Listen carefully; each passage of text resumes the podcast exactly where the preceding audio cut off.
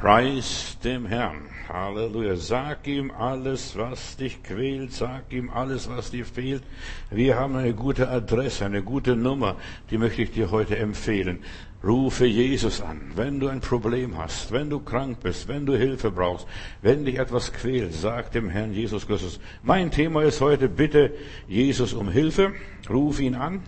Es gibt jemand, der deine Lasten kennt, jemand, der dich versteht, der sich um dich kümmern kann, auch in Situationen, wo niemand mehr hinkommen kann. Sag ihm alles, was dir fehlt. Jesus ist ein Heiler. Ich möchte zuerst mal Jesus vorstellen.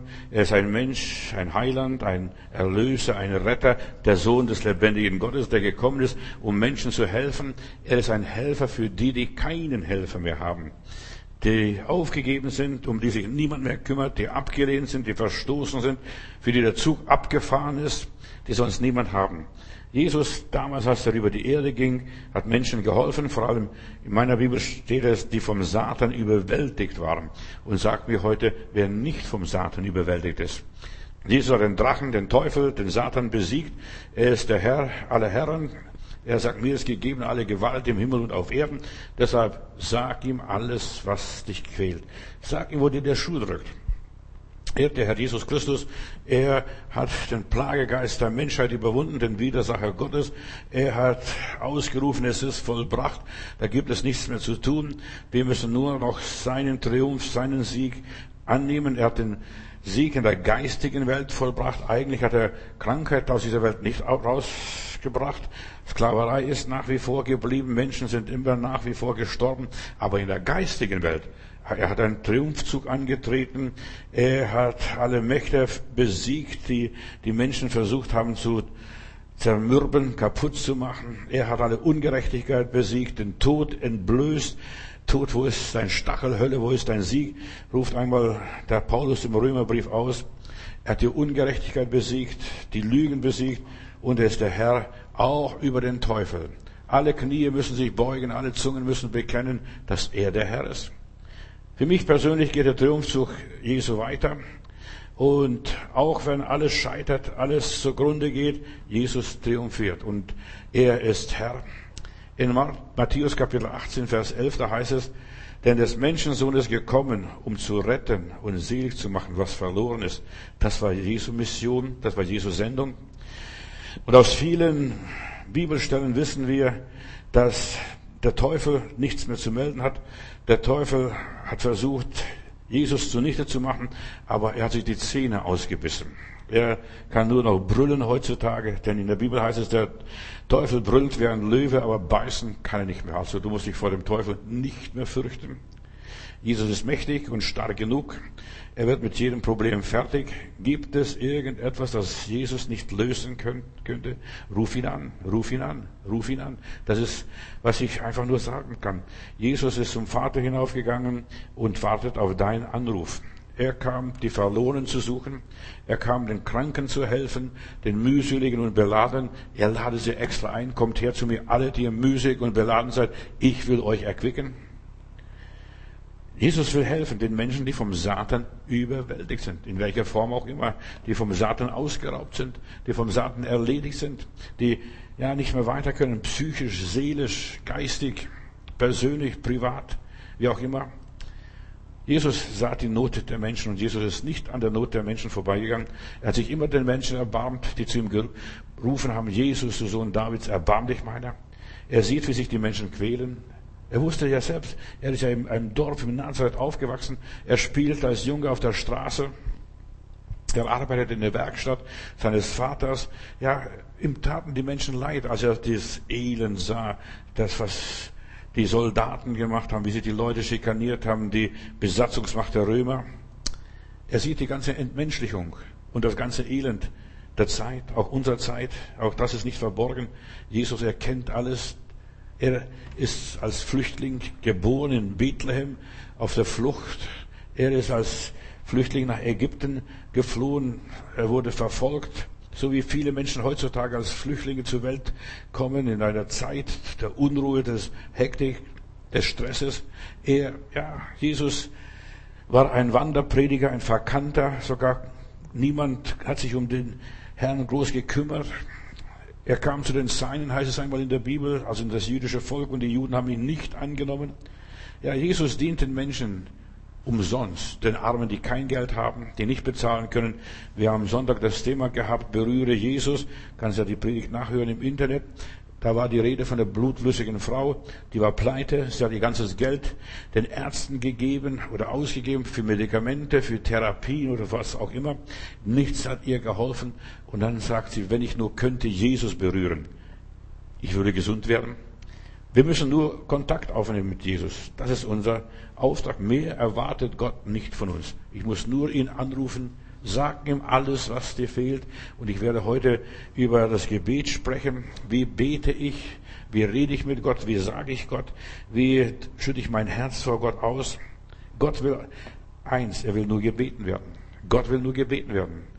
Gott drängt sich niemand auf. Er hat es nicht nötig. Aber er tut nichts ohne Gebet. Er braucht unsere Genehmigung, dass wir sagen, Herr, hier fehlt mir, hier habe ich eine Not. Ich muss ihm meine Not klagen. Ich muss ihm sagen, was mich beschäftigt. In Lukas 11, Vers 9 sagt der Herr Jesus ausdrücklich, bittet, dann wird es euch gegeben. Und weiter heißt es in der Bibel, ihr habt nicht, weil ihr nicht bittet. Fang an, Gott zu bitten und du wirst das bekommen, was du brauchst, was dir fehlt. Wir haben es gesungen so schön. Sag ihm alles, was dich quält. Sag ihm alles, was dir fehlt. In der Bibel heißt es, als der verlorene Sohn nach Hause kam, da regt sich doch der ältere Bruder auf und mir hast du nichts gegeben, lieber Vater. Mir hast du nichts gegeben. Und dann sagt der Vater, mein Junge, dir steht alles zu. Du musst nur bitten. Du musst nur bitten. Bitte und es wird dir gegeben. Und er hätte einfach nur nehmen dürfen. Und so ist Gott. Gott gibt gerne all denen, die ihn bitten. Und schon, dass Gott seinen Sohn gegeben hat, ist ein Beweis, dass Gott ein gebender Gott ist, als ein Gott, der Gebete erhört. Er will uns alles mit Jesus schenken. Wenn wir bereit sind, einfach ihn nur zu bitten, Gott ist bereit, uns alles zu geben durch seinen Sohn Jesus Christus. In ihm ist alles inklusiv. Wie viel mehr würde uns Jesus all das geben, was wir ihn erbitten? Alles, was ihr in meinem Namen bittet, sagt Jesus, das wird euch mein Vater geben. Für mich ist es großartig zu wissen, gewaltig. Und in meiner Bibel heißt es einmal im Propheten Jeremia, Kapitel 33, ich soll meinen Mund weit auftun und er wird es füllen. Wir sind manchmal so bescheiden, nur kleine bisschen, so, ja, kleine Häppchen, aber das ist zu wenig. Mach deinen Mund weit auf, sagt Gott, und ich will es füllen. Ich habe meine Kinder gelehrt, am Tisch anstrengend zu sein, nicht große Bissen zu, zu nehmen, die wollten ganz schnell fertig sein und draußen spielen, aber nimmt kleine Bissen. Habe ich den Kindern gesagt. Gott sagt, nein, du sollst große Bisse nehmen. Du sollst Großes von Gott erwarten. Du sollst viel von Gott erwarten. Du sollst das Unmögliche sogar von Gott erwarten. Und ob es dann nachher möglich ist, das wird sich herausstellen. Gott weiß, was das Beste für dich ist. So, wenn du Jesus kennst, wirst du alles haben, was du brauchst. Denn in Jesus ist die ganze Fülle. Wenn wer den Sohn hat, der hat das Leben, der hat alles, was er braucht, um glücklich zu sein, erfolgreich zu sein, gesegnet zu sein, in den Himmel zu kommen. Er hat alles, was, er, was dir fehlt. Du bist geistlich unschlagbar, wenn du Jesus hast. Du bist nicht klein zu kriegen, durch nichts und gar nichts. Denn der, der in dir ist, ist stärker und größer als die ganzen Probleme dieser Welt. Bei Jesus geht es zuerst einmal um die Erlösung des Menschen. Also bevor du um materielle Dinge bittest, du solltest zuerst einmal um die Erlösung und die Errettung deiner Seele bitten dass deine Sünden vergeben werden, dass du Frieden Gottes hast, dass du im Reinen mit Gott bist. Meine Bibel sagt denn, nur die, die reines Herzen sind, die werden Gott schauen.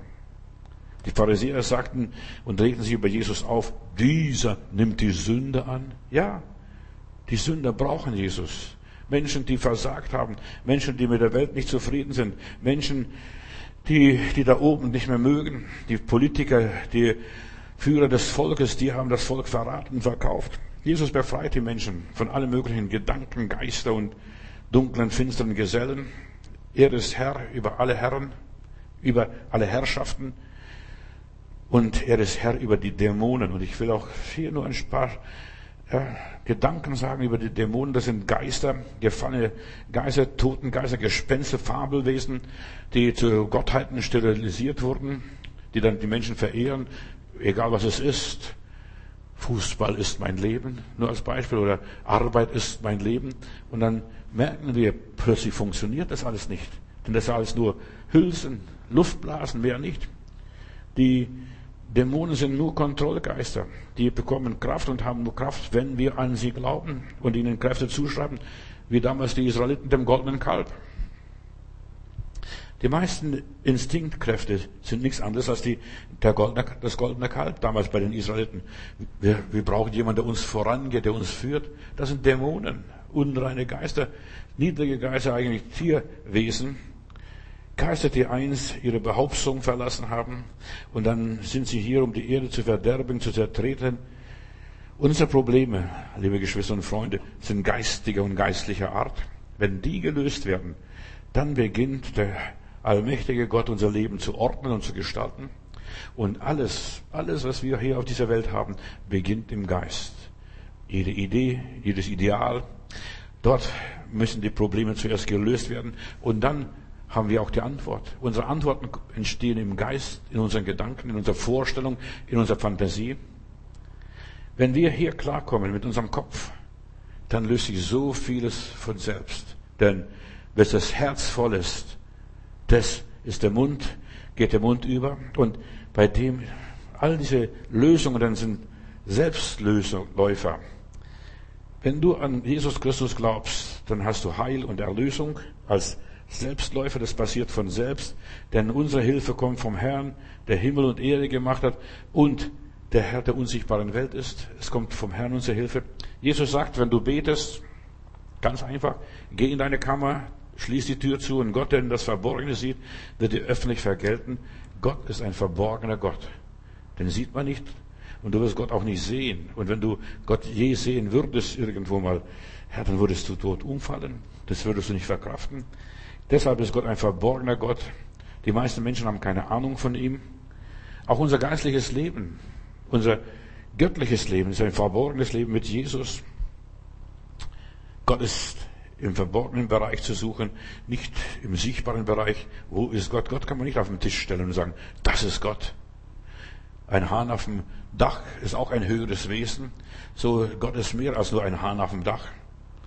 Gott nimmt mal wahr mit seinen Sinnen, und zwar mit dem sechsten Sinn. Wir wissen ja die fünf Sinne des Menschen und, und nichts wissen, sagen viele, das wäre der Glaube. Nein, äh, der sechste Sinn ist Gott sehen, Gott erleben, Gott erfassen, Gott begreifen. Ich muss in meinem Geist, so wie diese blutflüssige Frau hier in der Bibel, wenn ich nur könnte, den Saum seines Kleides berühren, ich würde gesund werden. Sie ist im Geist gehalten, in ihrer Vorstellung gehalten, wenn ich das nur könnte. Und es ist so wichtig, dass du im Geist zuerst einmal Ordnung gebracht hast in deinem Leben. In der Wahrheit, in der Realität, in der Erkenntnis Gottes. Und die Wahrheit ist das Grundprinzip des Lebens. Die andere Seite unserer Wirklichkeit ist wirklich die Realität, so wie ich von Gott bekomme, wie ich verstehe, wie ich in der Bibel lese, wie Gott es mir offenbart hat, wie er mir gezeigt hat, wie ich fühle, wie ich empfinde, wie ich ahne. Ist es so? Dann schieß los und dann geh weiter. Und dann sag alles, was dich bewegt, dem allmächtigen Gott. Gott will angerufen werden. Gott tut nichts, ohne angerufen zu werden. Meine Bibel sagt, er ist ein Hörer der Gebete. Wir sollten die Seite Gottes entdecken. Das ist die andere Seite, die andere Wirklichkeit.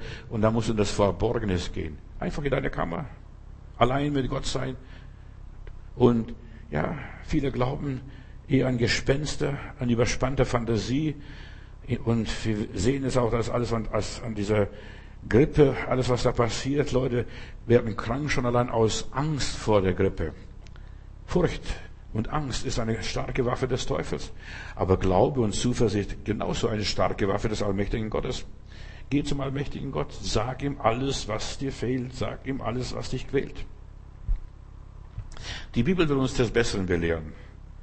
Menschen des Glaubens haben immer wieder Gott erlebt, wie er sie führte, wer sie ermutigte, wer ihnen Dinge eingab, die sie nie sonst selbst begriffen hätten. Er hat sie inspiriert und wie sie motiviert wurden. Das lesen wir immer alles in der Bibel. Die Bibel beschreibt uns unsere Zwischenwelt zwischen Himmel und Erde, was dazwischen ist. Und da ist sehr viel. was gar nicht in den Schulbüchern steht, was die meisten Menschen gar nicht wissen und ahnen. Die Menschen glauben nur das, was sie sehen. So wie dieser Thomas, ich, wenn ich nur könnte, meine Finger in seine Wunden legen, dann würde ich glauben, dass er wirklich auferstanden ist. Aber Jesus sagt zum Thomas, Thomas, selig sind die, die nicht sehen und doch glauben. Gott will dich von deinem Sichtbaren befreien, dass du zuerst alles sehen musst und dann, dass du glauben kannst. Nein, zuerst sollst du glauben und dann erst sehen. Dann bist du erst glücklich, dass du sagst, guck mal, das, was ich geglaubt habe, das ist wahr geworden. Das Sichtbare vergeht. Das ist nicht die wahre Realität unseres Daseins. Das Reden mit Gott, mit dem unsichtbaren Wesen, das ist für viele eine Zumutung. Ich habe neulich mit jemandem gesprochen und er sagte, beten, das sind alles Selbstgespräche. Und im gewissen Sinne, ich habe zu Hause nachgedacht, tatsächlich, beten ist nichts anderes wie ein Selbstgespräch. Wenn du nur für dich so unterhältst in deinem Zimmer, machst die Tür zu und du führst dann Gespräche, lieber Gott, mach das, mach das, mach das, da habe ich ein Problem, hier drückt mir der Schuh, hier das quält und so weiter, ist im Grunde genommen ein Selbstgespräch. Aber alles fängt mit dem Selbstgespräch an. Viele fangen an, sich Sorgen zu machen. Wenn sie erwachsen wären, ja, da schämen sich, scharnieren sich, Selbstgespräche zu führen, mit ihrer Seele zu reden. Aber in der Bibel haben wir das, so Selbstgespräche. Gläubige Menschen führen Selbstgespräche. Ich denke nur an David. Lobe den Herrn, meine Seele, und vergiss nicht, was er dir Gutes getan hat. Oder der Herr ist mein Hirte. Das ist ein Selbstgespräch, eine Proklamation. Durch Selbstgespräche ordnet der Mensch seine Gedanken und Gefühle. Also, als der mir sagte, das Beten wären Selbstgespräche, habe ich sagen müssen, ja, du hast recht, guter Mann. Beten ist Selbstgespräch, Selbstgespräch mit sich. Ich sehe niemand, ich höre niemand, aber ich glaube, dass mich jemand hört, dass mich jemand versteht. Zumindest ich selbst, mein Geist, meine Ohren. Ich höre mich. Und für mich sind Selbstgespräche nichts anderes wie ein Dialog mit mir selbst zuerst einmal. Ich rede mit mir selbst, ich ermutige mich selbst, ich möbel mich selbst auf und mein Dialog führt mich zu einer besseren Entscheidung. Forschungen haben gezeigt, also Wissenschaftler haben festgestellt, dass Selbstgespräche die Konzentration fördern. Menschen, die keine Selbstgespräche mehr führen, die sind nicht mehr leistungsfähig. Aber alles Große entsteht in unserem Geist. Ein Golfspieler hat in einem Interview mal gesagt, und das, habe ich, das hat mich begeistert, er sagt, nachts im Bett, da übe ich meine Schläge in meinem Geist. Da übe ich meine Schläge. Selbstgespräche. Selbstgespräche sind ein Mittel der Motivation. Ein gutes Beispiel dafür sind zum Beispiel die Leistungssportler. Wenn sie in einen Wettkampf gehen und so weiter, haben, häufig, haben sie häufig so Selbstgespräch noch allein, pudern ihre Hände ein und so weiter und dann führen sie einen inneren Dialog mit sich selbst. Leichtathleten sieht man immer häufig. Schau mal, ja, wenn die Olympiade mal ist, vorausgesetzt, der Virus kommt nicht bis nach Japan, dann schau mal an, was sie dort machen. Sie werden immer wieder zu sich selber was sagen, sich irgendwas hinwurbeln vor sich selbst. Und das ist oft ein Dialog mit sich selbst. Fast in allen Bereichen des Spitzensports erlebe ich oder habe ich beobachtet immer, wie Menschen Selbstgespräche führen und Selbstgespräche nützen anscheinend. Das ist Selbstmotivation. Das steigert meine Konzentration. Oder Guck mal, Leute, wenn sie so Rätsel, Kreuzworträtsel ausfüllen, die führen, die führen auch Selbstgespräche. Das könnte das und das sein, so und so sein. Oder beim Schachspielen, die führen, die Spieler führen, ja, innere Selbstgespräche mit sich selbst. Deine Selbstgespräche aus deinem Herzen, wenn sie ehrlich sind und zu Gott gehen und eine Adresse haben, lieber Vater, wenn du den Namen des Herrn anrufst und Gott erwähnst, gehen deine Selbstgespräche zu Gott direkt, denn sie haben die Verbindung dann mit Gott. Der Teufel möchte dir das unterbinden, das sagte dir, mein guter Mann, das ist Geisteskrankheit, du bist schizophren, wenn du Selbstgespräche führst. Nein, er möchte nur, dass du dumm dir vorkommst, dass du ja nicht mit Gott und mit dir selber sprichst. Doch das ist Seelenbefreiung. Du kommunizierst dich mit einer anderen Welt. Du redest mit Gott, auch wenn du in anderen Sprachen redest.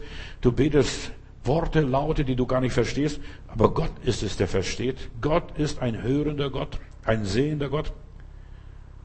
Wie heißt es einmal? Ein Sprichwort. Die Geister, die du rufst, die wirst du nicht mehr los. Die Geister, verstehst, die du rufst, die du aussprichst. Das sind zwei Juden, die unterhalten sich. Wie ist der Teufel in die Arche gekommen? Wie hat er die Sinnflut überlebt?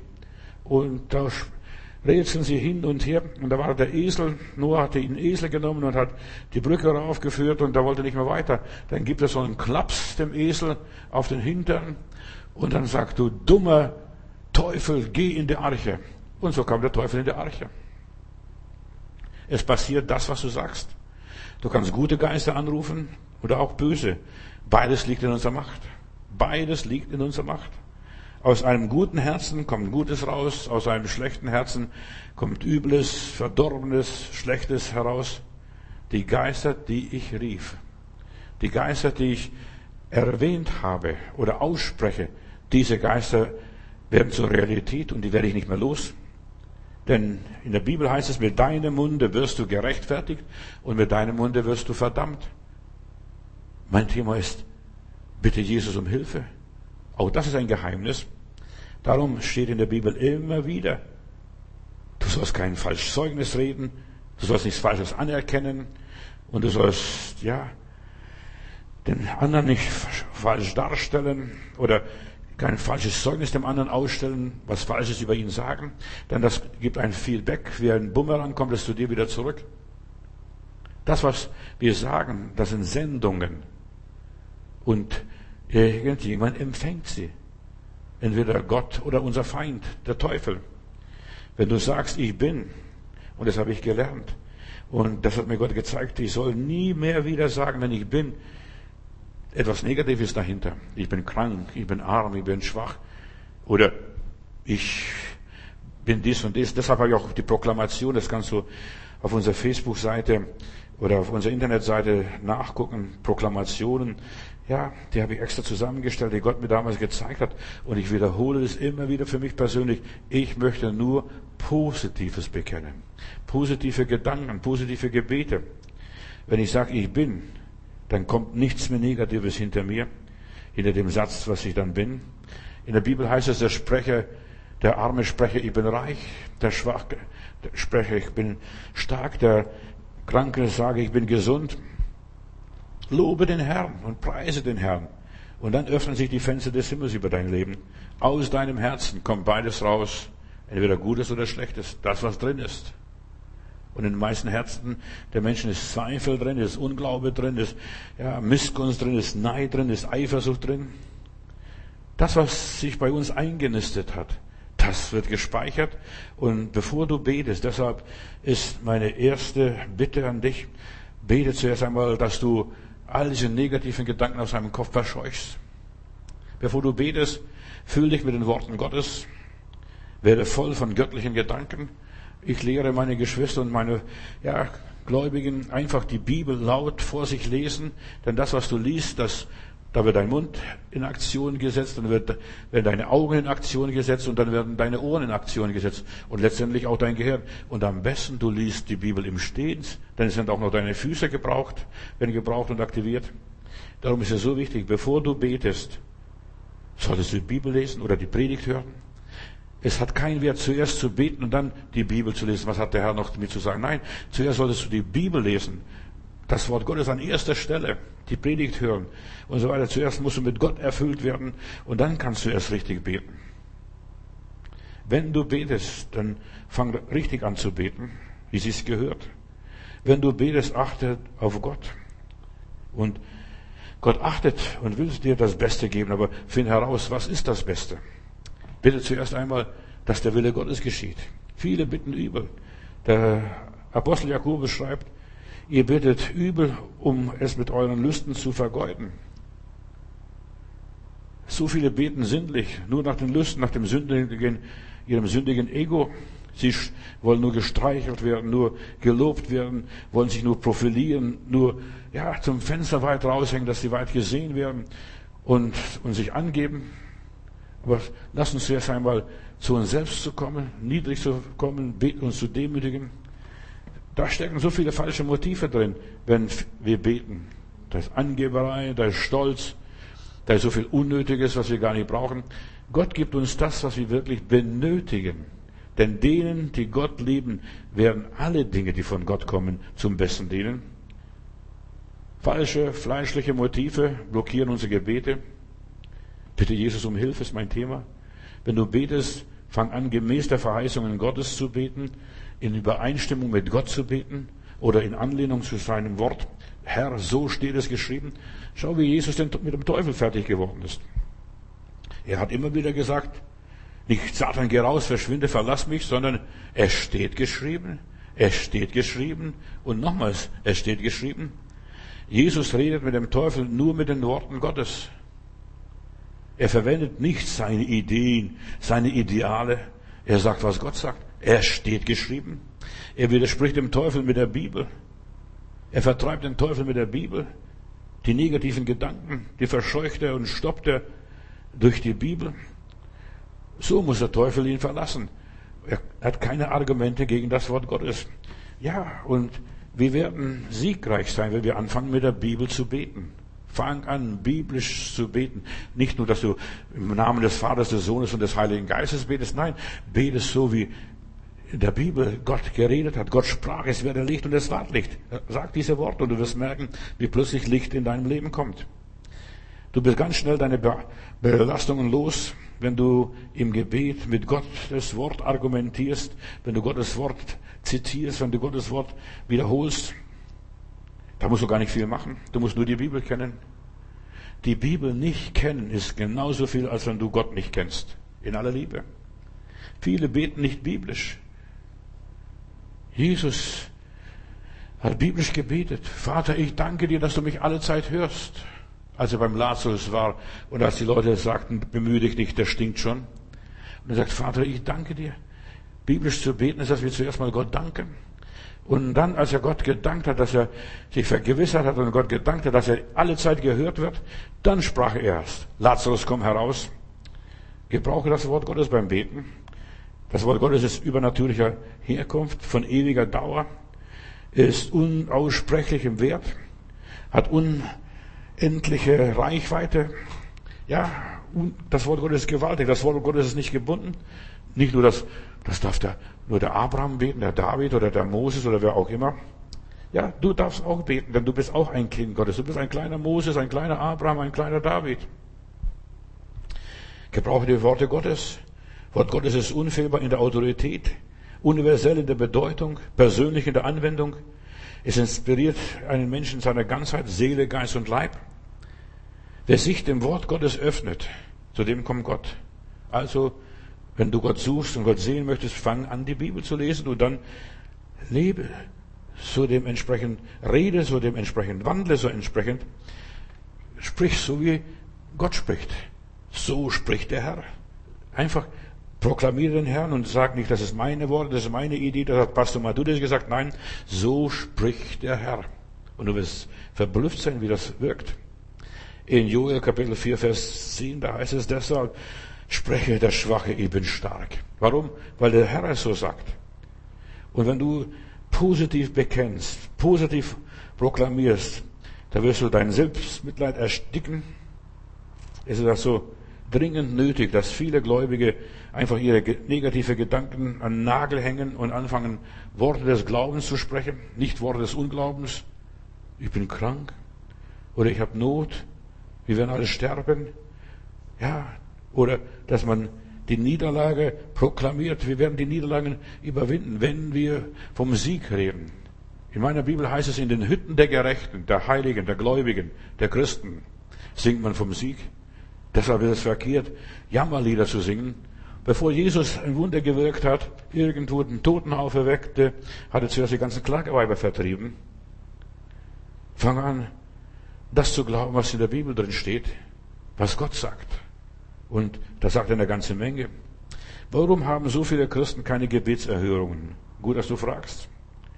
Der Teufel will den Plan Gottes im Leben des Gläubigen vereiteln, vernichten, zerstören, aushöhlen und so weiter. Und indem er uns auf negative Dinge denkt, auf die Probleme, auf die Schwierigkeiten, die vorhanden sind, mit denen wir nicht fertig werden. Der Teufel will absolut den Plan Gottes in unserem Leben durchkreuzen, uns Ängste und Befürchtungen einimpfen. Du bist krank. Ja, ist egal, wenn die Krankheit da ist. Wir haben jemand, der unsere Krankheit hinauftrug ans Kreuz, ans, ja, den, diesen Fluch hinaufgetragen hat. Und du musst dich nicht mit den Flüchen abgeben in deinem Leben. Die Bibel sagt ganz einfach. Und mein Thema ist, bitte Jesus um Hilfe. Alle deine Sorgen werfe auf ihn. Lad sie ab. Du musst nicht dein Paket tragen. So wie ich neulich euch erzählt habe von dieser afrikanischen Frau, die auf der Straße auf dem Kopf eine Last trug, dann kam ein LKW vorbei, nahm sie mit und sie hat weiter ihre Last auf dem Kopf gehabt, getragen, bis die Leute sagten, liebe Frau, legen Sie Ihre Last ab. Nein, sagt sie, ich bin schon so froh, dass der LKW-Fahrer mich mitgenommen hat.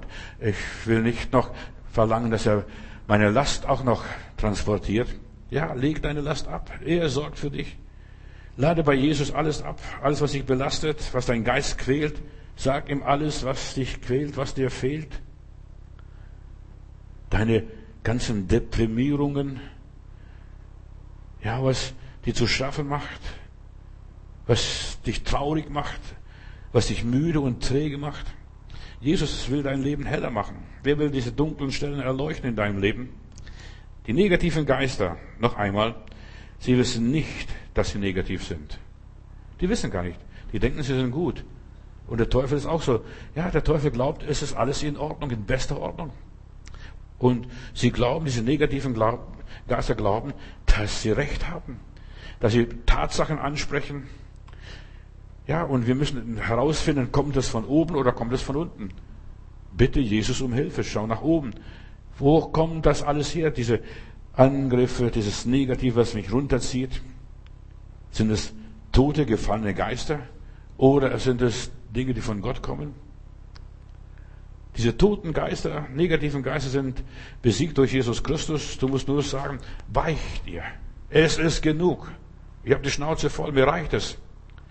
Und du siehst, als Hiob sagte, es ist genug, hat es aufgehört. Bin verblüfft. Diese, der Teufel hat, sein Handwerk wurde gelegt, als er sagte, es ist genug. Und du solltest auch mal irgendwo die Schnauze voll haben und sagen, es ist genug, mir reicht es jetzt, dass ich ständig ausgeraubt werde, dass ich ständig beleidigt werde, dass ich ständig verfolgt werde, dass, es ist genug. Ich lasse mich nicht mehr quälen. Und dann, als, es, als er sagte, es ist genug, dann hat er angefangen, plötzlich ganz anders zu denken. Plötzlich wurde wie umgepolt, wie verwandelt war dieser Hiob. Und ich weiß, dass mein Erlöser lebt. Ich weiß, dass mein Erlöser lebt. Du musst die negativen Geister verjagen und vertreiben. Das ist dein Geschäft. Nicht das Werk Jesu. Jesus sagt, ihr sollt die bösen, negativen Geister, Dämonen und so weiter vertreiben. Die sind die Untertanen. So, wie? Indem du dich umpolst und anfängst positiv zu reden. Es ist genug, mir reicht's. Und dann anfängst Gott zu loben und zu preisen. Es reicht nicht nur, dass du den Teufel zurückweist, du musst auch voll werden von Gott. Von der Herrlichkeit Gottes. Und fang an, Gott zu danken für alles. Und für alle Zeit, egal was passiert, auch für negative Dinge. Und erst nachdem du Gott gelobt und gepriesen hast und so weiter, Gott begrüßt hast, Herr, ich danke dir, dass du da bist, dass du mich von allen Seiten umgibst und so weiter. Wir sollten das göttliche Begrüßungsritual kennen. Ich soll zuerst mal den Herrn begrüßen, willkommen heißen, sich über den Herrn freuen. Danke, Jesus, dass du mich siehst. Ich darf dir alles sagen, und zwar alles. Du hast ein Ohr, in das ich jammern kann. Und dann erst, nachdem du den Herrn so richtig begrüßt hast, den Herrn noch mit deiner Liebe überschüttet hast und wirklich ja, vom Herrn begeistert bist und voll von Jesus bist, und dann kannst du erst deine Bitte vortragen. In der richtigen Stimmung, in der richtigen Verfassung. Ohne Begrüßung quasselst nur dummes Zeug. Und deshalb, egal wo du hingehst, auch heute, wenn du mit jemandem telefonierst, musst du zuerst sagen, guten Tag. Du musst was Gutes sagen. Guten Tag. Und dann, was wünschen Sie? Was kann ich für Sie tun? und so weiter. Dann wird die andere Seite sagen, was willst, wollen Sie? Aber zuerst ist die Begrüßung wichtig. Guten Tag. Auch zu Gott. Nicht nur, Herr, ich bin krank, ich bin schwach, ich bin arm oder ich bin das und das und das. Bring zuerst Lobopfer. Und Lobopfer, Opfer ist Opfer. Opfer tun immer weh. Bei Opfer muss man sich überwinden. Soll ich das sagen? Ja. Und erst nachdem du Lobopfer gebracht hast, bring deine Bitte vor. Bitte den Herrn um Führung, um Leitung, dass er dein Leben übernimmt, dass er um dein Leben sorgt. Bitte, dass er was tut für dich. Wie? Du solltest aufhören, eines, Gott Vorschriften zu machen, wie er dich versorgen soll, wie er dich führen soll, wie er dich leiten soll. Herr, du weißt alles. Nach deinem Willen, nach deinem Plan. So viele Leute schreiben dem lieben Gott vor, was, sie, was er machen soll. Gott ist nicht dein Diener, dein Knecht und deine Magd. Er ist nicht dein Sklave. Bitte sag ihm, Herr, du weißt alles, was ich brauche. Euer himmlischer Vater weiß, dass ihr das alles bedürft, hat Jesus gesagt. Und überlass ihm dann dein Leben und die Lösung deiner Probleme, wie er das macht, wie er es anfasst. Und meistens fasst der Herr immer von hinten an, von der Seite. Und meistens so, dass du gar nicht merkst. Plötzlich, es begibt sich. Gott will, dass du dich einfach des Lebens freust und sagst, Herr, du weißt alles, Halleluja, Lob und Dank und ich gehe vorwärts. Der Teufel will dir nur die Lebensfreude nehmen. Und ich erinnere an der Vergangenheit, das war letztes Mal nicht und das ist nichts und das, jenes ist nichts. Ja, der Teufel erinnert dich nur an deine Vergangenheit. Denk an deine Zukunft. Preise Gott für das Gute, das, ja, er dir gibt. Und Gutes und Barmherzigkeit werden mir folgen mein Leben lang. Weißt, der Teufel weist dich ständig auf deinen Mangel hin, auf die erlebten Ungerechtigkeiten und Ungereimtheiten. Das alles kommt auch aus der unsichtbaren Welt. Das ist nicht auf deinen Mist gewachsen, sondern der Teufel sagt, hast du es gehört, hast du es gesehen, hast du es gelesen, hast es, ja, spürst du das nicht? Ja, und er versucht dich dazu erinnern. Du musst diese negativen Geister mit dem Wort Gottes bloßlegen und ihnen befehlen, ja, zu weichen von dir. Ich will mich mit euch nicht belasten. Ich mag genau das Gegenteil, was ihr sagt. Deinen Worten werden sie folgen. Denn diese Mächte, Dämonen, unreine Geister oder Engel auch, auch Engel, die warten nur auf dein Befehl. Und wenn du mit Gott in Ordnung bist, kannst du befehlen. Du bist nämlich sein Bote, sein Stellvertreter.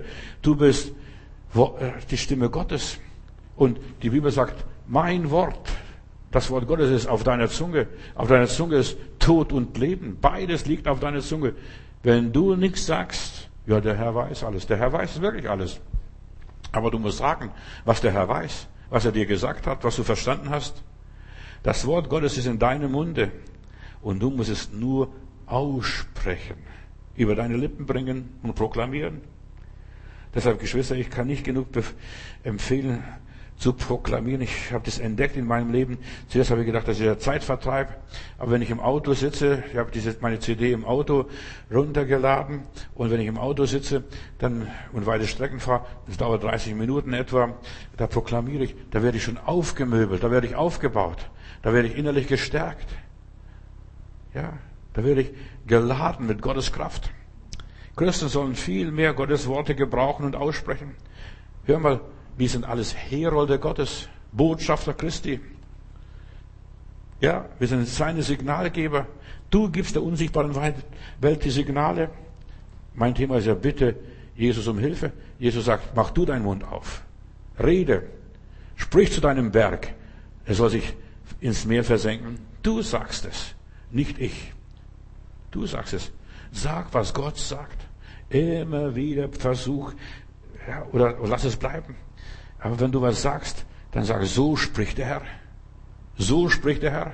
Du hast ein Problem und hör mal Problem, egal wie du heißt, egal wie dein Name ist, gib deinem Problem einen Namen und dann sag, so spricht der Herr. Heb dich weg. Es ist genug. So spricht der Herr. Lass mich in Ruhe. So spricht der Herr. Und in der Bibel steht es, dass wir in Autorität sprechen sollen. In meinem Namen werde die Dämonen vertreiben. Und das ist höchste Zeit, dass du das tust. Verbinde dich mit dem Wort Gottes. Oder die negativen Geister kleben wie eine Klette an dir weiter. Darfst von einer Stelle weg, kleben sie wieder woanders. Äh, versuchen wieder woanders an dein Leben sich festzuhalten. Das Negative sind entkörperte Wesen, die sich an den Menschen versuchen festzukrallen, welcher Art auch immer. Das sind negative Erinnerungen aus der Vergangenheit.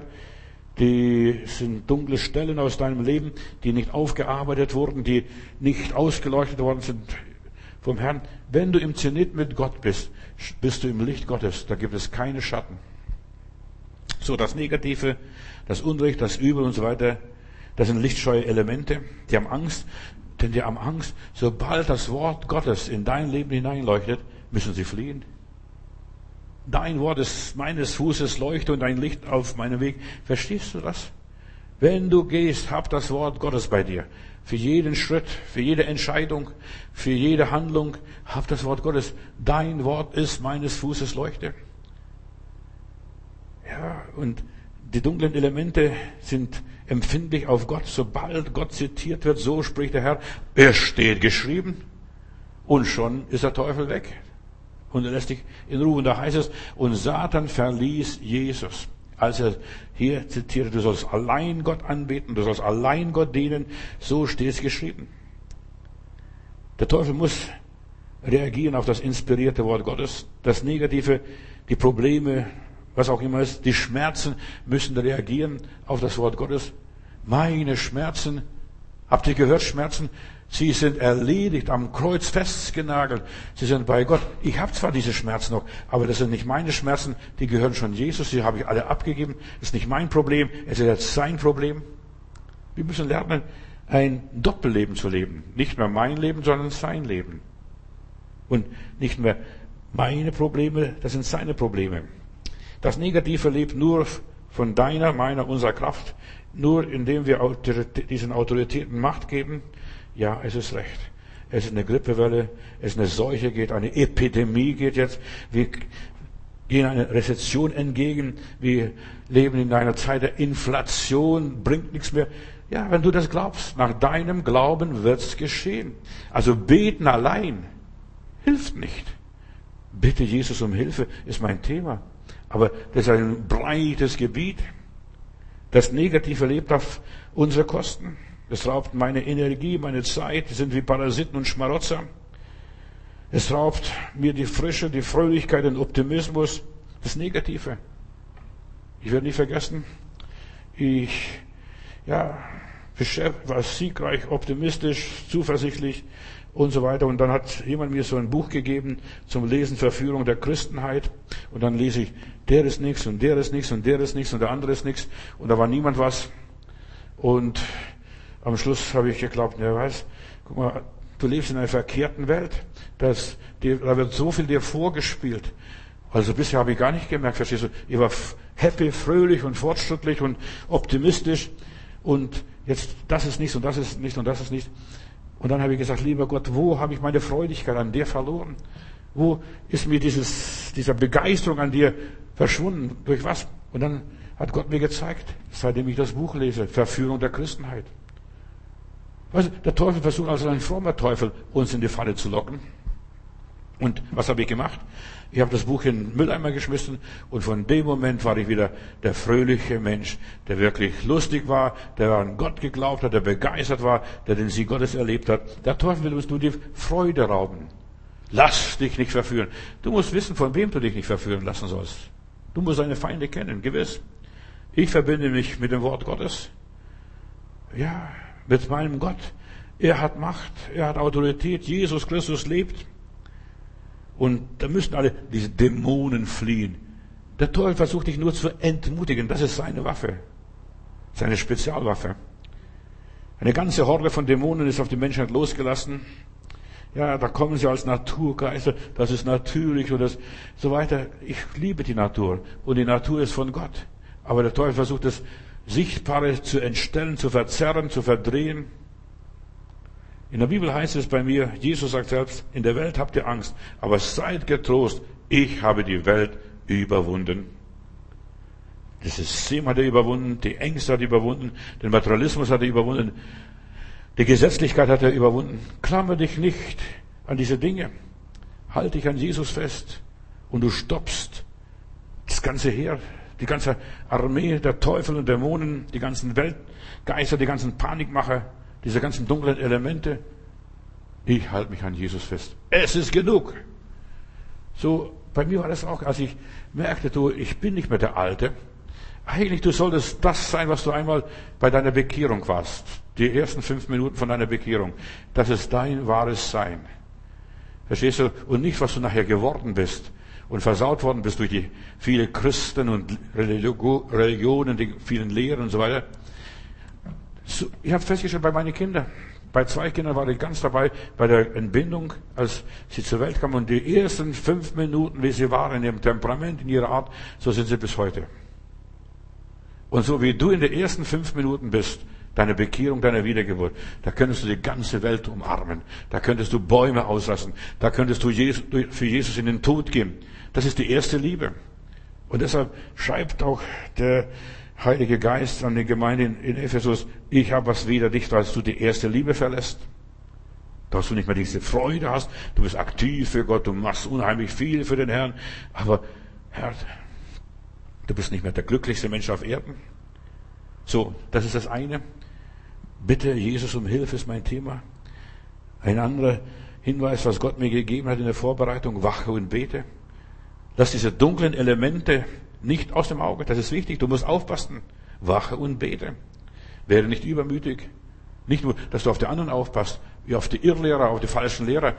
Die müssen selber verantworten, was sie machen. Du musst nicht auf dich selbst verantworten. Jeder steht und fällt, der fällt seinem Herrn. Diskutiere nicht mit dem Teufel. Gib dem Argen keinen Raum. Ja, sei in, immer in positiver Gemütsverfassung. Singe und musiziere.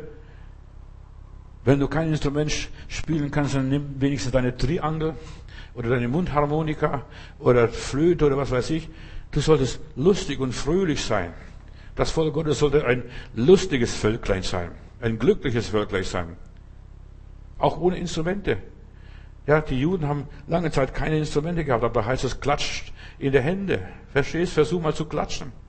Und wir hatten mal Indianer bei uns, eine ganze Gruppe, richtige Original-Indianer, und die haben uns gezeigt, was für sie Anbetung ist, wie sie in ihrer Kultur und ihrer Art anbeten. Sie klatschen in die Hände und sie, durch dieses Klatschen vertreiben sie die dunklen Mächte, klatscht in die Hände, ihr Völker. So steht es in der Bibel. Wir sollen wenigstens das machen. In die Hände klatschen. Das kannst du durch deine Wohnung gehen und durch die Hände klatschen. Was macht wenn er einen guten Vortrag macht, eine, ein gutes Musikstück vorträgt, man klatscht, man klatscht, klatscht dem Herrn zu. Lobe den Herrn, meine Seele. Und du kannst vielleicht nicht groß loben, aber du kannst in die Hände klatschen. Bei Gott braucht man nicht viele Worte, um Gott anzubeten. In aller Einfachheit. Diskutiere nicht mit dem Teufel, sei in positiver Verfassung, gib dich sorgenvollen Gedanken nicht hin, wälze nicht negative Gedanken in deinem Kopf. Ich werde nicht vergessen, ich habe einen lieben Bruder gehabt aus Moskau, der hat bei uns gesungen, wirklich schön gesungen und ich war so begeistert, dass ich gesagt habe, also das Opfer von heute Abend geht an unseren Bruder nach Moskau für die Missionsarbeit und es waren genau 700 D-Mark damals drin und ich habe das Geld gegeben. Aber der Teufel hat mich geplagt. Wir waren nämlich mittendrin in dem Renovierungsprogramm. Du schmeißt das Geld zum Fenster raus, gibst das Geld nach Moskau und selbst du brauchst jeden Pfennig, damals war noch die D-Mark, du brauchst jeden Pfennig und so weiter. Und ich wälze mich auf der Seite und auf jener Seite und ich habe keinen Frieden. Ich dachte, das kann ich vor Gott gar nicht verantworten, dass ich das Geld nach Moskau gebe, wo ich selbst noch das Geld bräuchte, wo ich selbst das Geld bräuchte und so weiter. Und irgendwo, das reichte mir, es ist schon bald Mitternacht gewesen. Ich habe gesagt, Satan, hör auf, auf Wiedersehen, gute Nacht. Und bin eingeschlafen und habe meine Ruhe gehabt. Und das Geld war in Moskau angekommen. Und Gott hat ein paar Tage später mir das Zehnfache zurückgegeben. Wenn du dem Teufel gute Nacht sagst und dich von ihm nicht mehr quälen lässt in dein Bett. In der Bibel steht, du sollst dein Bett reinhalten. Ja, verstehst du nicht nur, dass du Sex hast in deinem Bett? Nein, du solltest auch keinen Umgang mit unreinen Geistern haben. Auch das ist sehr wichtig. Dass du dich da nicht rumwälzt von einer Seite auf die andere Seite und dich vom Teufel quälen lässt in deinem Bett mit Sorgen, Kummer und mit allen möglichen Ängsten. Behalte positive Gemütsverfassung. Gib die sorgenvollen Geister nicht hin. Wache und bete, das ist dieses Stichwort, worüber, was bei mir hier steht. Und solange du Gott lobst und preist, solange du Gott anbetest, beschäftigst und sich mit seinem Wort beschäftigst, wirst du in deinem Leben Sieg haben. Da wird kein Übel sich dir nahen. Das wird sich dir gar nicht trauen, dir nahe zu kommen. Lob den Herrn, preis den Herrn. Ja, dann wird der Teufel mit dir nichts anfangen. Ich werde auch nicht vergessen, das war schon, sind schon viele Jahre her. Wir hatten in Kiel, in Mäusling hieß es, glaube ich, dieses, Ort, dieses Gebiet auf Stadtteil von Kiel, Zeltevangelisation, und da kommen Betrunkene ins Zelt, in den Missionszelt, und die machen Rabatz. Und ich habe meinem Organisten gesagt, hör mal, wenn die kommen, wir fangen an zu singen, möchtest du los sein vom Banne der Sünd? Und dann heißt es dort im Chorus, es ist Kraft, Kraft, wunderbare Kraft in dem Blut. Und die haben da randaliert, die wollten äh, Aufmerksamkeit erregen. Der Teufel will nur Aufmerksamkeit erregen, Leute. Das ist alles. Ist alles nur Aufmerksamkeit, nur Gehör verschaffen. Und wir haben gesungen, es ist Kraft, Kraft, wunderbare Kraft. Und immer wieder wiederholt, wiederholt, wiederholt. Dann stehen sie auf, mit denen ist nichts zu machen. Und sind gegangen. Mit denen ist nichts zu machen. Weißt du, genau das ist es. Der Teufel soll mit uns nichts anfangen können. Wir sind im Sieg. Wir sind optimistisch. Wir sind zuversichtlich. Und da wird sich deinem Zelt nichts Böses, nichts Negatives nahen. So steht es in der Bibel. Nichts wird näher kommen.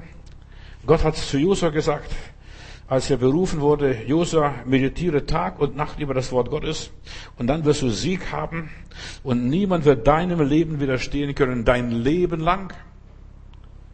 Wir sollen jeden Tag morgens aufstehen, Erstes ist Gottes Wort, erster Gedanke, der Name des Herrn. Herr, du seist gepriesen, gelobt und so weiter und dir sei gedankt. Und dann einfach eine Losung nehmen, dann vielleicht eine Andacht machen, dann vielleicht eine, so wie manche Geschwister auch hier bei uns machen oder von denen ich weiß, die im Internet die Predigten hören, die schalten es ein, wenn sie von zu Hause wegfahren und bis sie in, äh, hier in Berlin sind, haben sie die Predigt komplett gehört. Da hat mir einer geschrieben, da bin ich so richtig motiviert in die Arbeit. Hab schon meine Predigt hinter mir und wir haben über 1000 Predigten auf unserer Homepage-Seite. Also du kannst bestimmt eine Predigt für heute und für morgen und für übermorgen dir raussuchen, was, je nachdem, was dein Thema ist. Manchmal gehst du mal vielleicht blind durch und sagst, hier, Punkt, die Predigt will ich hören. Und vielleicht ist es die Botschaft, die du gerade hören solltest. Er sandte sein Wort und macht die Menschen gesund. Da musst du gar nicht viel beten. Und ich, hab, ich, ich bete nicht so viel. Glaubt mir, Geschwister, manche Leute fragen, Bruder Matthäus, wie viele Stunden betest du am Tag? Nein, ich versuche richtig zu leben, richtig mit Gott zu wandeln und ich versuche Wort Gottes zu zitieren, das Wort Gottes bei mir anwenden, wirkt eine, ein Medikament. Ich versuche dieses an meinen Körper anwenden und dann lasse ich wirken. Und das Wort Gottes kommt nicht leer zurück. Und dann, ich, eigentlich mein ganzes Gebet beschränkt sich auf Lob und Dank. Auf Lob und Dank. Eigentlich, und, und ich muss feststellen, ich habe Gebetsanliegen, ich habe Bedürfnisse und eine, eine ganze Menge. Aber durch das Lob und Dank vergesse ich das alles zu bitten. Das erfüllt sich automatisch. Das erfüllt sich automatisch. Gott sorgt dann für mich. Wenn ich für seine Ehre sorge, lasse ich nicht zu, dass der Teufel nicht von seinen Zusagen, von seinen Verheißungen, der dich abklemmt und abschneidet. Halte ich an seine Zusagen bleibe unerschütterlich. Es steht geschrieben. Es steht geschrieben, dass meine ganze Sippe gerettet ist, an Jesus gläubig ist. Also ein Teil meiner Familie ist in Sibirien vom Stalinverband damals dort angekommen und der andere Seite ist hier in Westdeutschland und einige sind, ich glaube nicht, dass noch irgendwelche in, in Litauen sind. Also ich, ich wüsste es nicht. Aber auf jeden Fall meine Sippe äh, ist, ist gläubig und die hat mich gefragt, wie ist das passiert? In meiner Bibel heißt es, Glaube an den Herrn Jesus Christus, so wirst du und dein Haus selig. Und dann besuche ich meine Tante und meine, also die in Sibirien, als wir hier in Deutschland waren, wir sind dann gläubig geworden. Wir haben dann über das Rote Kreuz die versucht zu erreichen. Wo sind sie dann und wie geht's euch?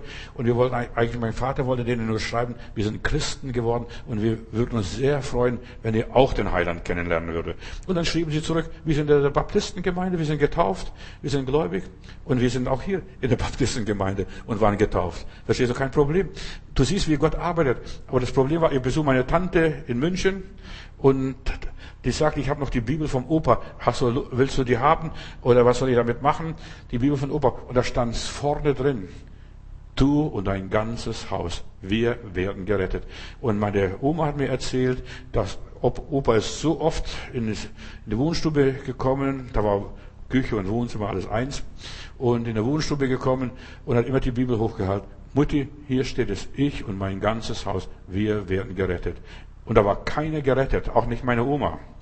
Und sie hat acht Kinder gehabt. Da war keiner gerettet.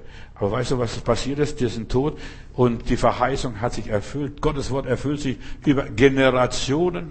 Mein Wort wird nicht leer zurückkommen. Da muss man nicht beten, Herr, errette mein Haus und so weiter. Lebe, lebe und proklamiere das Wort Gottes. Ich und mein Haus, Mutti, wir werden alle gerettet. Auch wenn die Kinder rauschgiftsüchtig werden, Prostituierte werden, Diebe werden, Mörder werden, Verrückte werden, sie werden gerettet. Ich und mein Haus. Und wir haben in unserer Familie verschiedene Arten von Leute, die sind verschiedene Wege geführt worden und der liebe Gott hat sie alle erwischt. Alle. Und, und sogar die Enkelkinder, da sind, bin ich hier besuchen, mein Onkel, also von der mütterlichen Seite, den Onkel, das Mädel arbeitet hier im Brockhaus Verlag, also christlichen Verlag damals, also nicht im Brockhaus hier, sondern im christlichen Verlag. Sie hat sich auch zum Heiland bekehrt. Verstehst du? Weißt du, das zieht Kreise. Glaub an den Herrn Jesus Christus, das zieht Kreise. Gibt es Resultate in unserem Leben? Bewege das Wort Gottes Du kannst Gott 100% vertrauen und dich auf ihn verlassen. Der Teufel versucht nicht, dir die Bibel zu klauen. Glaubt uns nicht. Das haben die Kommunisten mal versucht, den Christen die Bibel zu stehlen. Und je mehr sie die Bibel vernichtet haben, desto mehr Gläubige hat es gegeben. In aller Liebe. Er stiehlt dir die Botschaft Gottes. Ja, die Verheißung Gottes, was Gott dir gesagt hat, die stiehlt er. Er ist ein Dieb. Er stiehlt dir nicht die Bibel, aber er stiehlt dir die Verheißungen Gottes. Er versucht einfach, das Wort Gottes ins Zweifel zu ziehen. Sollte Gott gesagt haben. Sollte Gott gesagt haben.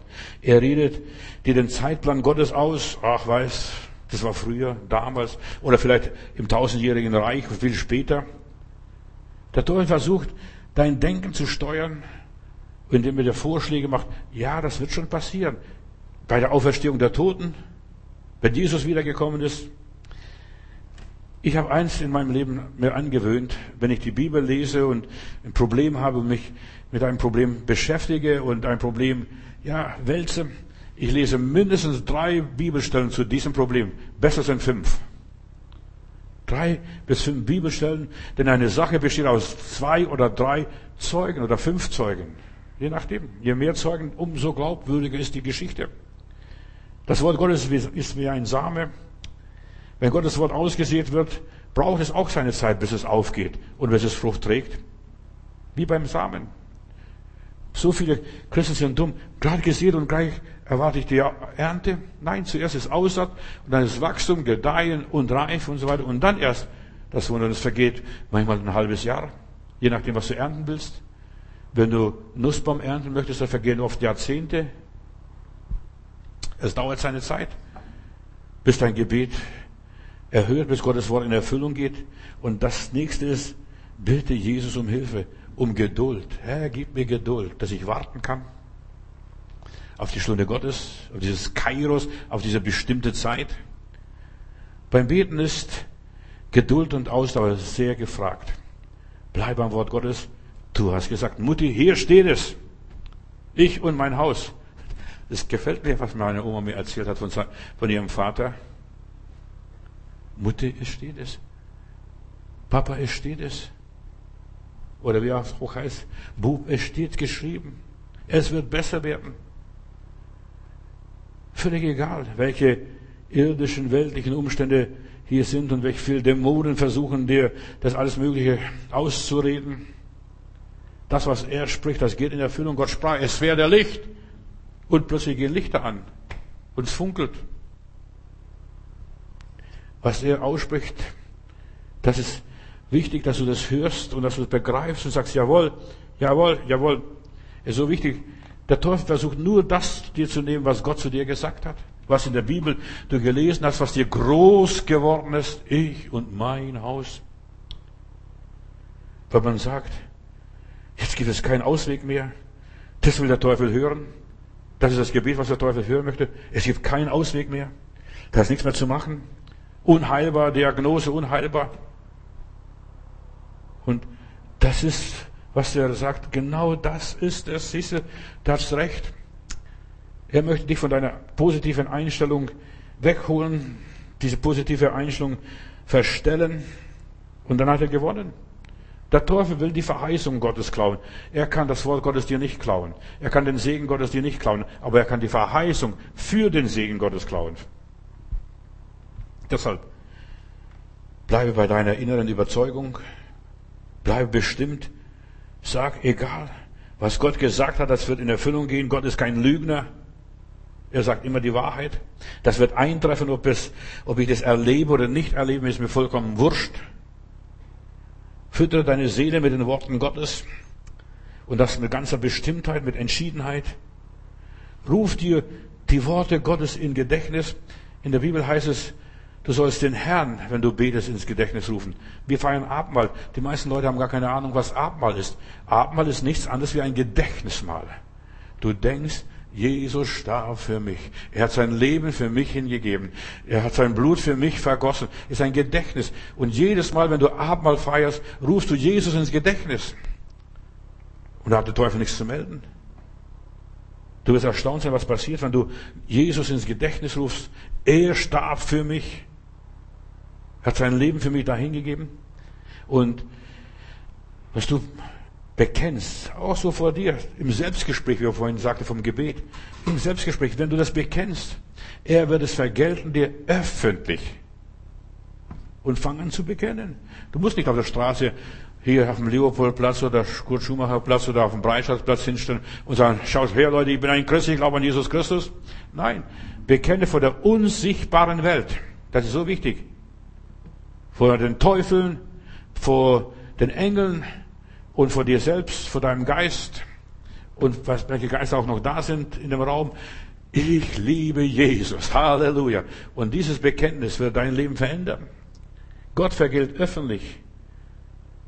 Und ist, das, ganz, kann man nicht erklären.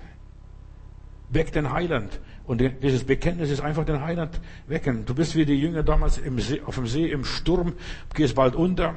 Das Boot geht bald unter. Und die haben Jesus geweckt. Meister, siehst nicht, wir verderben. Und was ist passiert?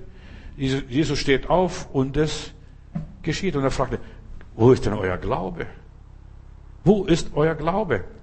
Und weißt du, wo war ihr Glaube? Hast du schon drüber nachgedacht, wo ihr Glaube war? Im Boot und hat geschlafen. Glaube hat im Boot, schlief im Boot, Jesus schlief. Trotz den Wellen. Und weck den Glauben, weck Jesus in dir im Boot, in deinem Leben, in deiner Familie. Ja, siehst du nicht, wir verderben. Mit uns geht's bergab. Wir sind verloren. Aber Lob und Dank, Herr, du bist noch da. Gott sei Dank, dass ich dich noch habe. Und wenn ich dich habe, dann frage ich nicht mehr nach Himmel und Erde. Und dann geht's los, wie mein Schienengewehr.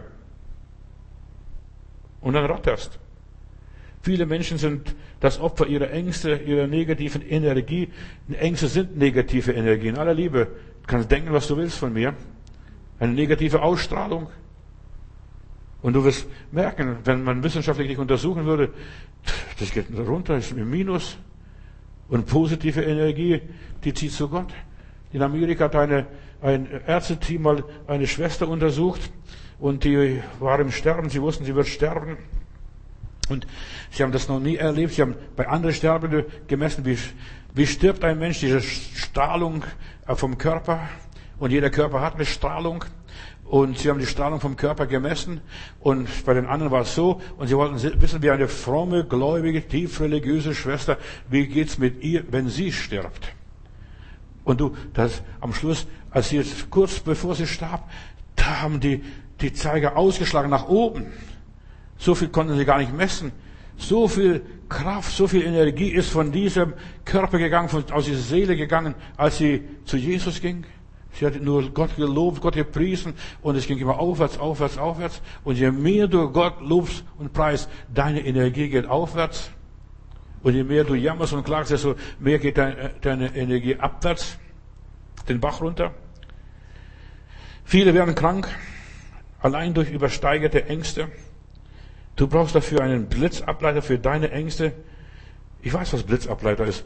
An der großen Kirche bei der Renovierung haben wir gemerkt, und ich war froh, dass wir die Kirche renoviert haben, denn der Blitzableiter war gestört und vor einigen Jahren, also da war ich noch nicht in Berlin, hat man in der Kirche Blitz eingeschlagen gehabt und der Turm ist abgebrannt.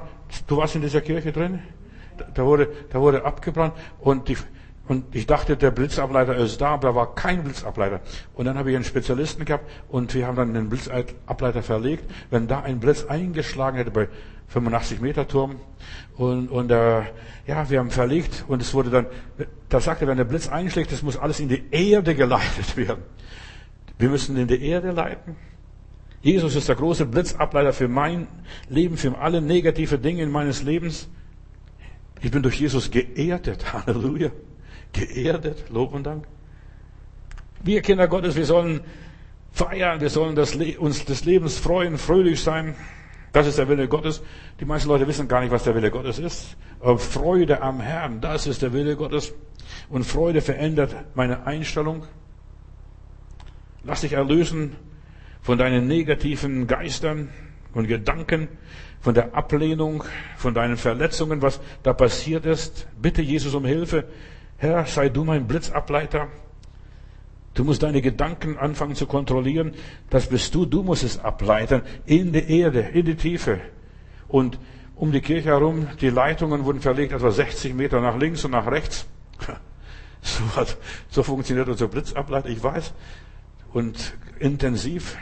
Der Blitz gehört in die Erde, in die Unterwelt, in die Hölle. Und nicht, dass das Gebäude anzündet. Gott wohnt in einem ewigen Licht. Wenn du etwas von Gott willst, du musst zuerst mal hell werden und aus der Umnachtung und der Dunkelheit rauskommen. Diese ganzen dunklen Stellen müssen in deinem Leben verschwinden. Bitte Jesus um Hilfe. Lass dich vom Herrn erleuchten. Fang an im Licht, im Sonnenschein zu leben. Ein niedergeschlagener Geist ist ein gebrochener Geist, ist ein Gebetshindernis. Du kannst nicht bitten, wenn du niedergeschlagen bist. Es wirkt sich auf deine ganze Seele, auf deine Gemütskräfte und auf deine ganze Umgebung. Sprüche Kapitel 18, Vers 14. Wer kann einen niedergeschlagenen Geist aufrichten? Niemand, außer du. Nicht einmal Gott. Wer kann einen niedergeschlagenen Geist aufrichten? Dass du sagst, in dem Namen Jesu. Und wenn du diesen Namen aussprichst, diesen Namen proklamierst, plötzlich Kopf hoch und geht's vorwärts. Viele Frommen sind beim Beten so blockiert und sie wissen oft gar nicht warum. Warum bin ich so niedergeschlagen? Wenn sie beten, ja, sie wissen oft nicht, wie soll ich beten? Es ist ganz einfach. Ruf Jesus ins Gedächtnis. Wie beim Abendmahl. Ruf Jesus ins Gedächtnis. Dort sind den Jüngern Emmaus, in Emmaus die Augen aufgegangen. Jesus im Gedächtnis. Genau so war es. Genau so war es. So hat der Herr das Brot bei uns gebrochen. Ruf dir Jesus ins Gedächtnis, in Erinnerung, in Andenken. Stell dir Jesus vor. Erinnere dich an all das, was er ist und bleibt. Jesus Christus derselbe, gestern und heute und in alle Ewigkeit. Unveränderbar. Erinnere dich dessen, was er getan hat. Deshalb, bevor du die Briefe liest, liest die Evangelien und die Apostelgeschichte, was der Herr gewirkt hat. Und der Herr wirkte durch mitfolgende Zeichen, das und das und das und das wenn man telefoniert. Ich weiß nicht, ob du telefonierst, aber heutzutage mit diesen Smartphones oder Handys, was auch immer ist, mit den kleinen Kästchen, zuerst musst du die Nummer wählen des Betreffenden, den du anrufen möchtest. Du musst zuerst die Verbindung herstellen und dann den Empfang haben. Manche sind im Loch, Funkloch, aber du solltest auf Empfang eingestellt sein und dann wisse, wer ist am anderen Ende. Und so viele Leute sind falsch verbunden, mit dem Teufel verbunden, nicht mit dem Herrn Jesus Christus. Die glauben, das ist der Herr. Der Teufel redet so wie in einem Märchen. Der Wolf, der hat Kreide gefressen. Der redet so weislich, so schlau, so klug, so fromm, so religiös. Der redet wie der Herr Pfarrer. Ja, du sollst zuerst Empfang haben und diesen Empfang herstellen. Gott ist nicht fassbar in unserem Sinn, sondern er ist fassbar im Glauben, Glauben und so weiter. Er ist aber glaubbar. Er ist erlebbar. Gott ist nicht in Worten zu fassen, aber die richtige Nummer musst du wählen. Und du wählst die Nummer, so ein paar Zahlen gibst du da ein und dann wunderst dich, ich habe die Verbindung. Du kannst mit Japan telefonieren, kannst mit USA telefonieren, kannst sogar den Herrn Putin anrufen, wenn du seine Nummer hast. Ist wichtig, hast du die Nummer Gottes? Also seine Handynummer. Verstehst du? Die Nummer magst du vielleicht aus dem Telefonbuch oder aus der Bibel rausschreiben, aber hast du seine Handynummer? Man kann in seinem Leben erfahren und die Kraft Gottes auf sein Leben wirken lassen. Bitte, so wird euch gegeben. Bitte Gott um Hilfe ist mein Thema. Hör auf Gott und höre das Leben. Ja, wie, wie Gott dein Leben haben möchte. Höre, das hat Gott für dich vorgesehen und nicht wieder feindlich behandelt. Der Feind behandelt dich negativ. Ein Ding noch, was ich ganz schnell ein paar Sachen erwähnen möchte, was hindert mich, richtig zu beten. Bittet Jesus um Hilfe. Hartherzigkeit ist eine Sache. Hartherzigkeit blockiert meine Gebete. Wer Vergebung und Barmherzigkeit sieht, der wird Vergebung und Barmherzigkeit ernten. Wer aber hartherzig ist, wer nicht loslässt, der wird Härte ernten. Sei barmherzig und gnädig und gütig. Gib dem Teufel keine Angriffsfläche, keine Einfallstore. Wer nicht vergibt, wer nicht loslässt, vor allem seine Vergangenheit, was hinter ihm liegt, wer noch seelisch verletzt, verletzt ist, der wird verbittert. Und ein verbitterter Mensch ist kein fröhlicher Mensch. Zuerst muss die Bitterkeit aus seinem Leben verschwinden. Und aus einer kleinen Wurzel der Bitterkeit wächst ein Baum der Bitterkeit, bringt bittere Früchte wie Hass, Depression, Zorn, Schlafstörungen, Zwänge und noch vieles andere mehr. Und Bitterkeit ist die Ursache für so viele Krankheiten. Wir sprechen, wir sprechen über Heilung. Bitte Gott um Hilfe, um Heilung. Ja, lass los die Bitterkeit. Sei auf niemand bitter. Viele wollen Gebetserhörungen haben, aber sie lassen nichts los. Sie halten am Zorn. Ja, sie bitten Jesus um Hilfe, aber sie sind nicht erlöst. Lass los, was du gebunden hast. Und was wir hier auf Erden lösen, ist auch im Himmel gelöst. Und was wir hier binden, ist auch im Himmel gebunden. Wenn du einmal erlöst bist, dann läuft alles anders in deinem Leben. Nicht mehr so wie früher. Dann wird es sogar aus dem Schlechten Gutes. Weil Gott dahinter steht. Weil er dich versteht. Sag ihm alles, was dir fehlt. Sag ihm alles, was dich quält. Es ist einfach in die andere Wirklichkeit zu kommen. Aber viele stellen sich so doof an, Entschuldigung, so tollpatschig. Soll ich sagen, was die Bibel sagt? Ich will, dass es an allen Orten, schreibt der Apostel Paulus, dass an allen Orten, Männer natürlich auch Schwestern auch, heilige Hände emporheben. An allen Orten. In jeder Situation. Ohne Disharmonie, Misstöne, Neid und Eifersucht. Heilige Hände, glückliche Hände, die sollen fröhlich sein, zuversichtlich sein. Solange Disharmonie da ist, gibt es keine Gebetserhörungen. Oder, weißt du, auch kein Durchkommen bei Gott. Da sind Störsender da. Die verhindern unsere Gebete.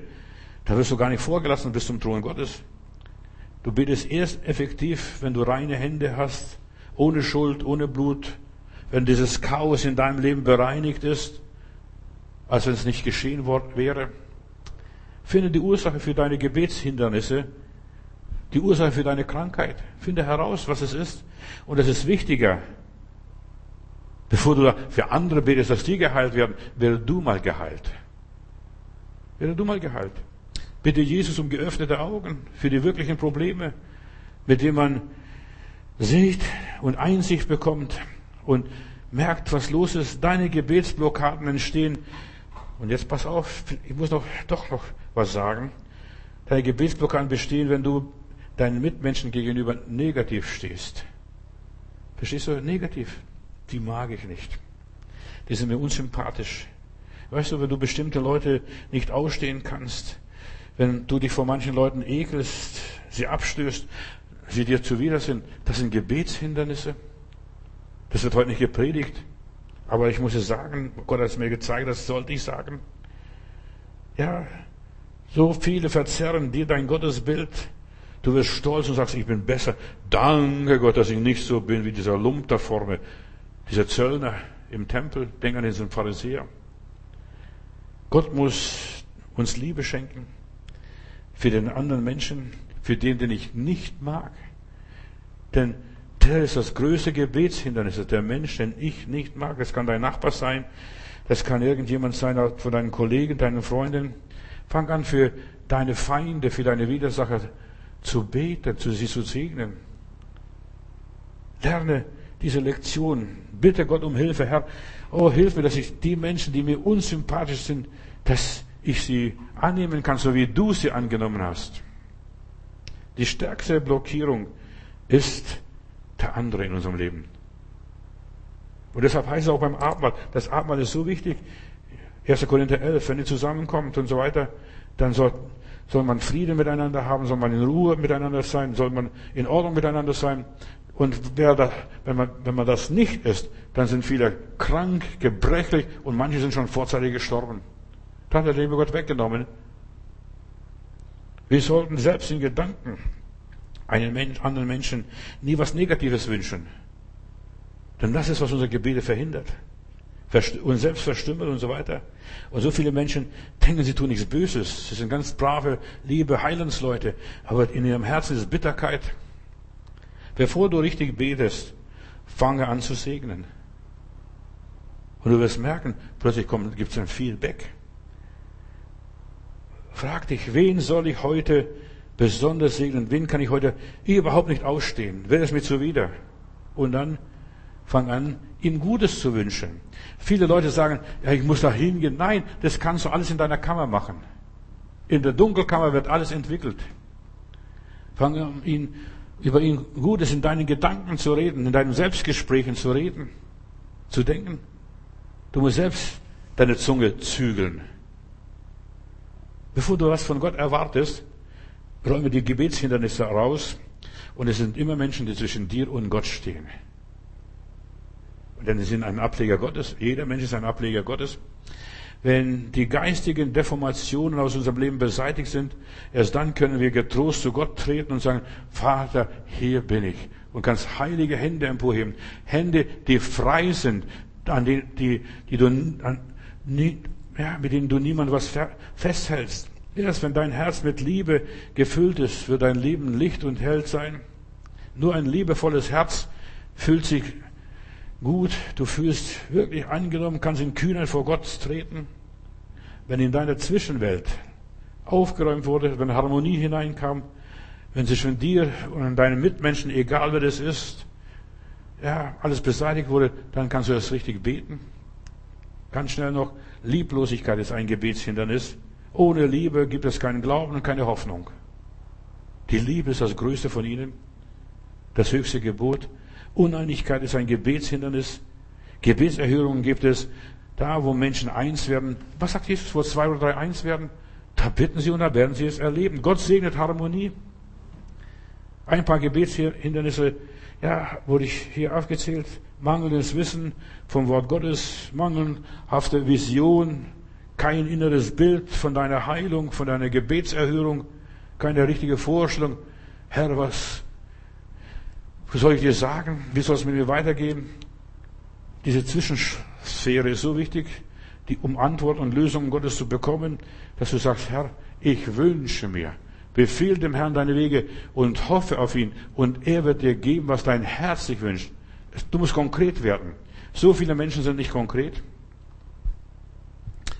Sie erwarten Gottes Hilfe, aber sie bitten nicht um Hilfe. Herr, ich brauche Hilfe. Du kannst sagen. Und Gott wird sich überlegen, ob er dir so und so die Hilfe schickt, wie du ihn gebeten hast. Seine Wege sind nicht deine Wege und seine Gedanken sind nicht deine Gedanken. Lieber Gott, ich danke dir ja, wir wollen ein Wunderleben führen, Jesus, mit dir. Wir wollen gemäß deinem Wort und deinen Verheißungen leben. Erlöse uns von allen Zweifeln, Unglauben und Kleinglauben. Und gib uns ein Herz voller Liebe für alle Menschen, auch für die Unsympathischen, auch die, die wir nicht mögen und so weiter. Herr, und nichts und niemand darf zwischen dir und mir und uns stehen. Du bist der wahrhaftige, lebendige Gott, bist ein eifersüchtiger Gott. Halleluja. Und du gibst deine Ehre niemand. Herr, du bist der Allmächtige, du bist der Ewige, du bist der Wahrhaftige. Ich rühme dich und preise dich. Segne all die Leute, die jetzt zugehört haben. Und Herr, hilf uns, dass wir weiter diese Arbeit machen können. Hilf uns, dass auch wir die Finanzen haben, dass wir viele Unterstützer haben, die hinter dieser Arbeit stehen, die dafür beten und geben und auch bekannt machen diese Arbeit, dass recht viele Leute auf dieser diese Homepage-Seite aufrufen und wir ihnen dienen können. Welcher Art auch immer.